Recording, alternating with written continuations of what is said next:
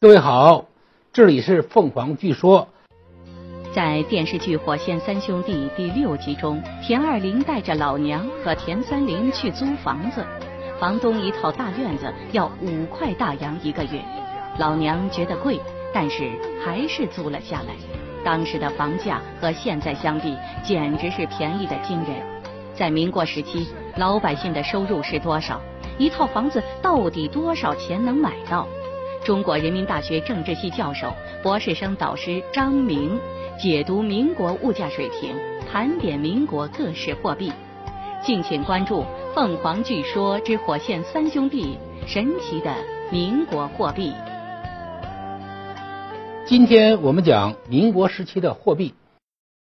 举在我手上呢，是一个叫墨西哥阴阳，这个阴阳的历史很，这个历史的很久。呃，也就是说，中国还在清朝，还在清朝使用银两的时候，它就已经出现了。中国以前的货币呢，就是银本银本位制，就是主要的货币结算的形式是银两。呃，袁世，然后就是袁世凯接接任了。袁世凯时代呢，铸的这个银币呢，也是个袁世凯的铜像，袁世凯的头像，所以这个被称为袁大头。袁大头呢是流行时间最长，而且呢，它最稳定。呃，而且说，据说成色也它最好。那个时候呢，各种营养啊，这个阴阳的成色最差。就据说那个过去那个钱庄的伙计啊，拿这个一掂，就拿指头，你看我这手手艺还不行，他拿手指头一掂，就掂上这个这个银这个银子，这个银元是真的是假的，是真的的话，它是成色多少啊，就能掂出来。民国初年，银元成为硬通货，在全国的各个地区流通，但是。银元所展现的购买力却让我们惊呆了。这些两面突出的银币究竟有多么大的魅力？那个时候的人们每月能赚到多少呢？就清末民初的时候，一般来说，说是一家有六口之家，如果一个月能挣六块钱，就可以养活这六口之家了。如果挣十块钱的话，这口六口之家就活得比较比较不错了。就说，比如说星期天呢。啊，比如说过年过节可以打打牙祭，可以吃点下下一次馆子啊，下次馆子。所以那个时代呢，它整个的那个消费水水平是很低的。当年那些北大的、北师大的，还有一些燕京辅仁的教授们，他们的工资呢，比如说呃这种呃从西洋回来的教授呢，一般都是呃三百到四百元一个月；从日本回来呢是两百到三百元一个月。啊，教授说都是这样的水平。就如果说。他能收入到这样的一个层次的话，他就过得非常好了。就是说，他们家里头呢，不仅呃可以买一个大院子，你可以有门房，你可以专门看门的，而且你还可以有老妈子，就是保姆，还可以有专门的厨师，甚至还可以专门雇专门的呃出租车师、出租车的这师傅给拉包月。呃，那时候的警察也不行，那时候警察呢是警察呢，一般的警察就是八块钱一个月，八个月。完了呢，但是呢，相应的。这个只要在民国当一个小学教师，至少一个月是二十块钱。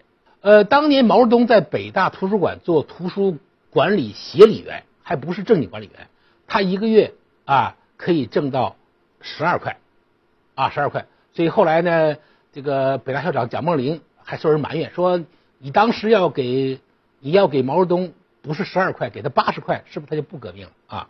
其实这个也很难说啊。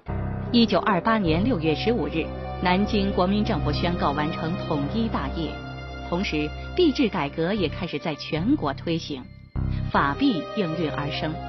那么，这种纸质货币究竟是如何在全国推广？在抗战期间，法币的流通又遇到哪些阻碍呢？四零年以后，汪精卫从国民政府分离出来，他建立了一个最大的政权，就是汪伪政权。他也号称是什么呢？他也号称是国民党，啊，所以他在敌后就是在南京成立一个中央储备银行，就是说他就号称是中央银行的一个一个环都，环都，所以他也发行法币，这个法币呢被人称为就是中储券，啊，中国又货币又进行了一个到了一个混乱时期，中国的经济也变得非常困难，物价的飞涨让老百姓的生活苦不堪言。教授们也经历了劳工般的穷迫生活，可是祸不单行。抗战结束后，内战随即爆发，此时，国民政府才发现经济面临着从未有过的挑战。抗日胜利不久，到四六年就开始打内战了，啊，这个在当时的国民经济是一个残破的国民经济，根本支撑不了这样的战争，所以打了一年，从四六年打到四七年，经济崩溃了，法币就变得非常非常的不值钱。如果说三七年的时候一百法币可以买一头牛，到了四七年的时候一百法币只能买多少呢？只能买二十分之一粒大米。然后国民党就说这样不行，他就改革，搞币制改革，搞金圆券改革，用金圆券来兑换，来代替法币。但是由于这个内战不仅没有停止，反而越打越大，所以金圆券刚发行不久就崩溃了。所以通货膨胀。更厉害了。实际上，我们看到的是说，国民党的崩溃，主要不是军事崩溃，而是经济崩溃。它是先有经济崩溃，然后是军事崩溃，然后才是政治崩溃。今天的故事就讲到这儿。